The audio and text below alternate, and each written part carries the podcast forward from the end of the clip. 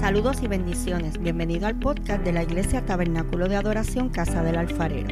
Soy la pastora Keili Otero y espero que puedas ser bendecido en este nuevo episodio con esta poderosa palabra de parte de Dios. Si es así, recuerda compartirla con un amigo.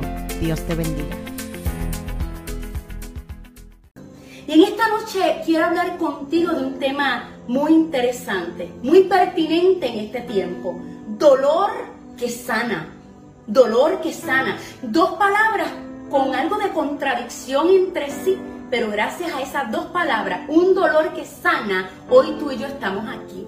¿Y qué dice la palabra del Señor? Pues voy a utilizar de referencia el libro de Segunda de Corintios capítulo 1, verso 3 y 4. Y dice, bendito sea el Dios y Padre de nuestro Señor Jesucristo, Padre misericordioso y Dios que siempre nos da consuelo. Dios nos consuela en todos nuestros sufrimientos para que también podamos consolar a quienes sufren, dándoles el mismo consuelo que recibimos de Él. Así como compartimos los enormes sufrimientos de Cristo, podemos compartir con otros el consuelo que Él nos da. Y esto es poderoso. Esto es poderoso. Así como compartimos los enormes sufrimientos de Cristo, el dolor, podemos compartir con otros el consuelo que Él nos da. Y más en este tiempo donde hay tanto dolor en nuestra sociedad por todo lo que está pasando, necesitamos compartir el consuelo que solamente proviene de Él. Pero para entender a profundidad el concepto del dolor, quise buscar información y dice que el dolor es un término que procede del latín que señala una sensación de molestia, aflicción y por lo general el dolor tiende a ser bastante desagradable. El dolor puede manifestarse a nivel del cuerpo, a nivel de las emociones y a nivel del espíritu. El dolor y el sufrimiento son elementos complejos y esenciales de la vida. Todos pasamos por eso, no importa qué edad tengamos, cuál es nuestro nivel socioeconómico, eh, de dónde eh, procedemos, cuál es el núcleo de nuestra familia, ¿sabes qué? Todos pasamos por el dolor. Los deportistas saben hablar de dolor, aquellos que levantan pesas saben hablar de dolor, sus rutinas constantes tienen que tener mucho dolor. ¿Para qué? Para que ellos puedan fortalecer sus músculos. El dolor es un aviso de que el músculo se está inflamando, se está desgarrando. Hay una terminología en los deportistas en inglés que dice no pain, no gain. Eso significa que sin dolor no hay ganancia. ¿Sabes qué? Es necesario el dolor para obtener la victoria en nuestra vida.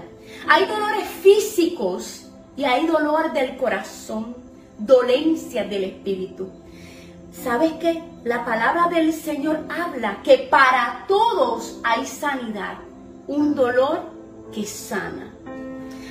Hoy tenemos en nuestra sociedad un gran dolor en el gobierno, un gran dolor por el virus que estamos atravesando, hay dolor de maldad, hay dolor porque hay depresión, hay dolor en la economía, hay dolor en el núcleo familiar, hay dolor en todas las esferas del mundo.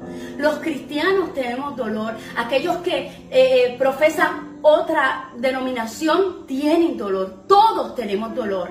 ¿Sabes qué?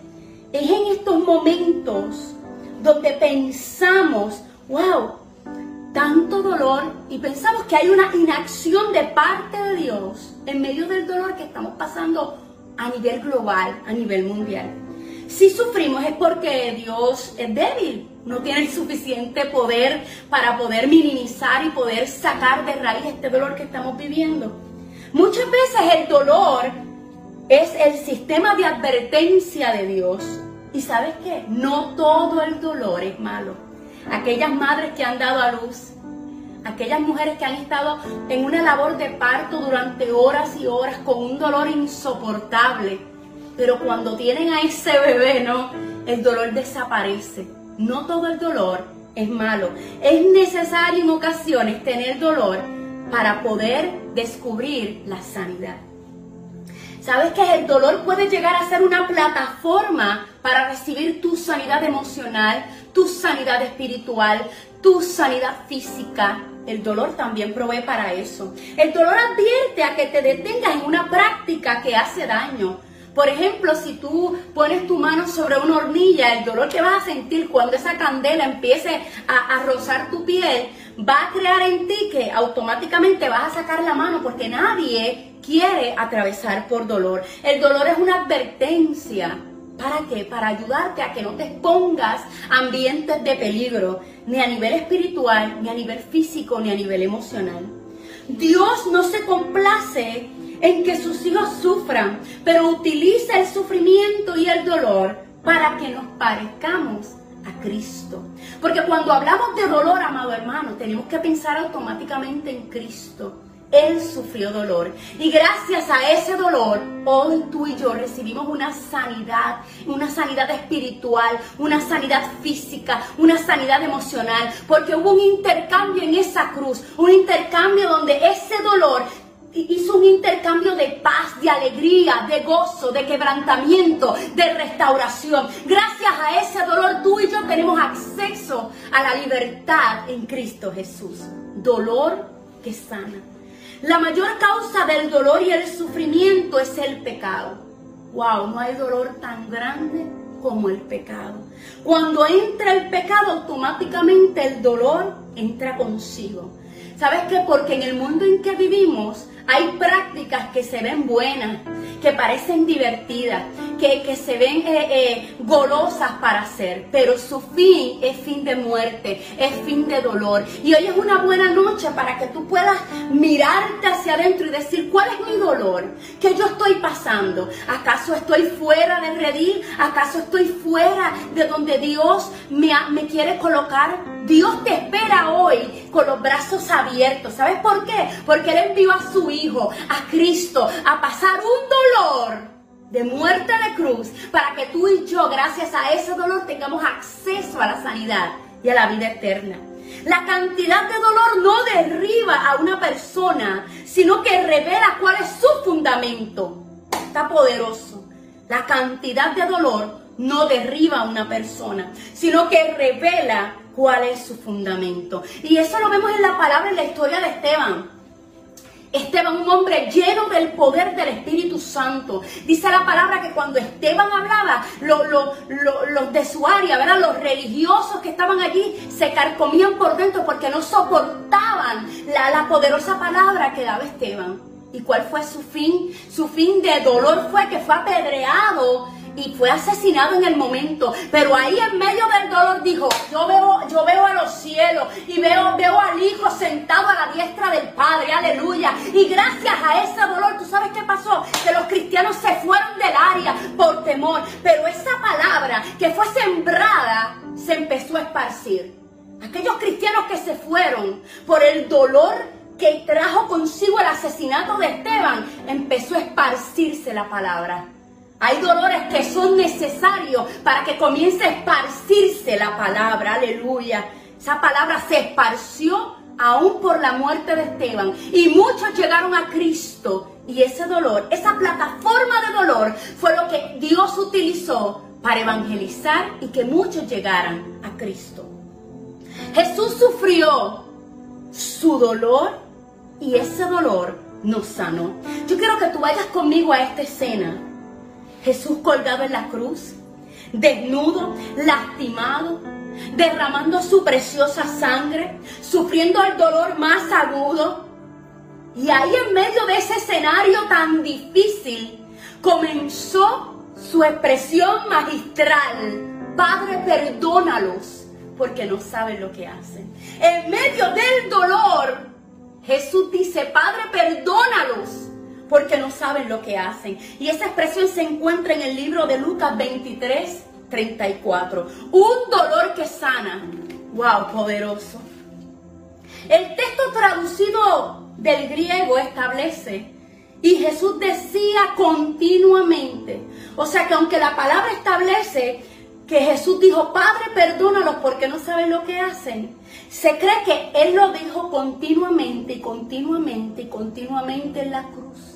Padre, perdónalos porque no saben lo que hacen. Y mientras le gritaban, él repetía, Padre, perdónalos porque no saben lo que hacen. No lo dijo una sola vez, sino que en medio de su dolor, continuamente repetía estas palabras de amor. Padre, perdónalo porque ellos no saben lo que hacen. Mientras levantaban bruscamente aquella cruz para dejarlo caer y su cuerpo fue estremecido en ella, él enmudeció. Un dolor que sana, un dolor que me sanó a mí y me sana continuamente y un dolor que te quiere sanar a ti.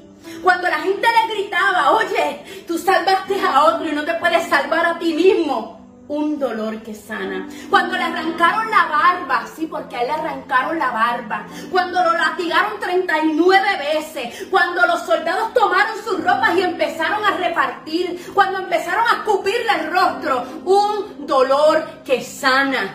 Jesús no podía tocar ni sanar porque sus manos estaban clavadas. Sabes que no podía caminar a predicar a los diferentes pueblos, ni podía abrazar ni hablarles de amor. No podía ir al monte a hablar una parábola porque sus pies estaban clavados. Jesús no sufrió tanto dolor porque necesitara formar algo en él. Ya él estaba formado. Él sabía lo que venía a este mundo. Sino para que nosotros no sufriéramos el castigo eterno que tú y yo estábamos destinados. Porque hoy yo te estoy hablando de un dolor que sana a través de Cristo. Pero si, si nosotros no aceptamos a Cristo, hay un dolor eterno que estamos en peligro de experimentar. Gracias a ese dolor que sana a través de Cristo, fuimos libres de un dolor eterno. Y si de pronto hoy Cristo no está en tus prioridades. Yo no vengo a hablarte ni a señalarte. Yo vengo a decirte que hay accesibilidad para ti. Que ese dolor que sana, que fue a través de Cristo, hoy sigue vigente. Que en el 2020 que estamos viviendo, que estamos viviendo tantos dolores por todo lo que está pasando, la crisis económica, la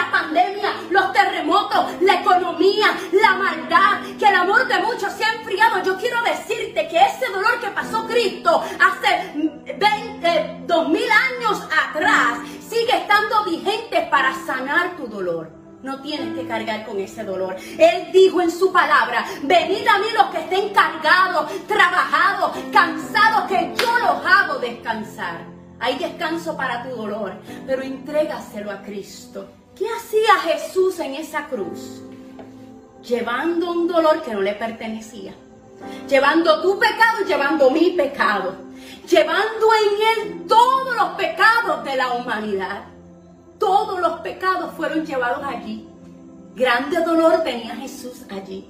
Oraba continuamente por ti, por mi Padre, perdónalos porque no saben lo que hacen, sin nosotros merecerlo, solamente por amor, solamente por su gracia, solamente por su misericordia. Él prefirió pasar un dolor para que a la larga nosotros tuviésemos sanidad.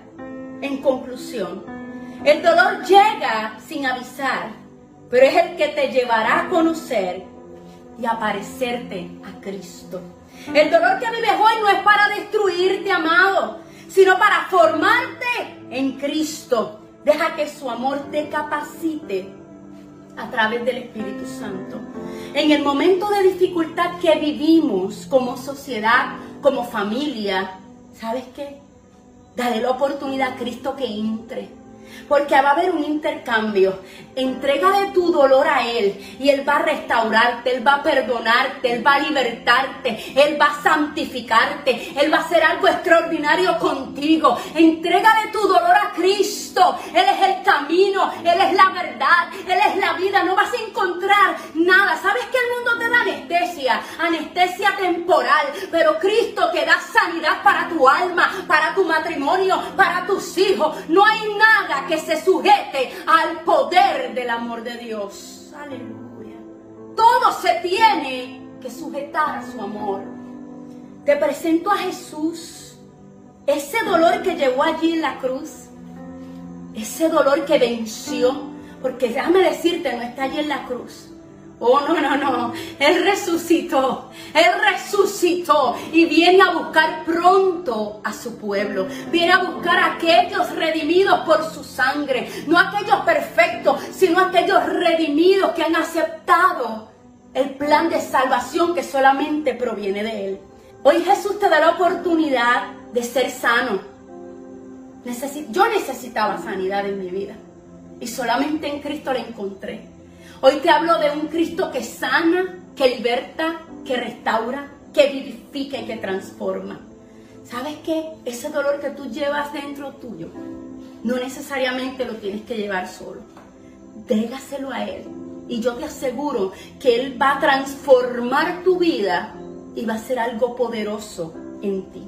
Convierte tu dolor en la oportunidad de bendecir a otro. Sí, porque cuando yo puedo compartir lo que me puede estar pasando, porque mi intención con este mensaje no es glorificar el dolor, no es glorificar el dolor, es decirte, sí, hay sufrimiento, hay dolor, hay situación, pero en medio de todo yo te tengo que decir que yo tengo a un Dios poderoso que me ama, que me levanta, que me sustenta, que me dice en su palabra que no estoy sola y que Él está conmigo como poderoso gigante, aleluya. Hoy es una buena noche para que le des la oportunidad a otros y puedas compartir tu dolor y decirle, a mí también me duele como a ti. Pero entrégaselo al Señor para que tú veas cómo Él se glorifica. Paz no es que todo va a estar bien. Paz no es ausencia de problemas. Paz es que a pesar de que la situación está difícil, yo obtengo de parte de Él una paz que sobrepasa todo entendimiento. Que yo pueda saber que aunque va a haber aflicción, va a haber dolor, va a haber sufrimiento, en el mundo tendréis aflicción, pero confiar, porque Él ya venció. Él no va a vencer, ya Él venció al mundo. Aleluya. En medio del dolor hay consolación, hay sanidad, hay salvación, hay paz, hay gozo y hay amor. Solamente en Cristo, que fue aquel que fue a la cruz del Calvario a llevar un dolor muy pesado solamente porque te ama a ti y me ama a mí. Si en esta noche tú has identificado que tú tienes un dolor, lo has identificado, entrégaselo al Señor. Pero más que entregarle tu dolor al Señor, entrégale tu corazón para que Él no solamente ponga una calma temporal, sino que Él pueda tomar ese dolor y pueda transformarlo en una bendición. Porque todo lo que Dios toma en sus manos, a la larga, aunque tú y yo no lo entendamos, va a ser una bendición para nuestras vidas. Si tú necesitas a Cristo, hoy es una buena noche. Hoy es una buena noche de entregar el dolor del pecado, el dolor de sentirte vacío para que puedas recibir una salvación que es gratuita, que es por gracia, que es por amor, que es por misericordia. Solamente en Cristo, solamente en Él. Así que si hoy has aceptado a Cristo como tu Salvador, repite conmigo, Señor Jesús, en esta noche te acepto como Señor y Salvador de mi vida. Te pido perdón por mis pecados. Te entrego mi dolor y acepto la sanidad y la salvación que se me fue dada en la cruz del Calvario. Bendiciones. Si este episodio ha sido de bendición para ti, compártelo para que otros puedan ser edificados. Te invito a que nos busquen en Facebook como Tabernáculo de Adoración Casa del Alfarero y te suscribas a nuestros podcasts en las diferentes plataformas. Y así no te perderás ninguno de nuestros episodios. Dios te bendiga.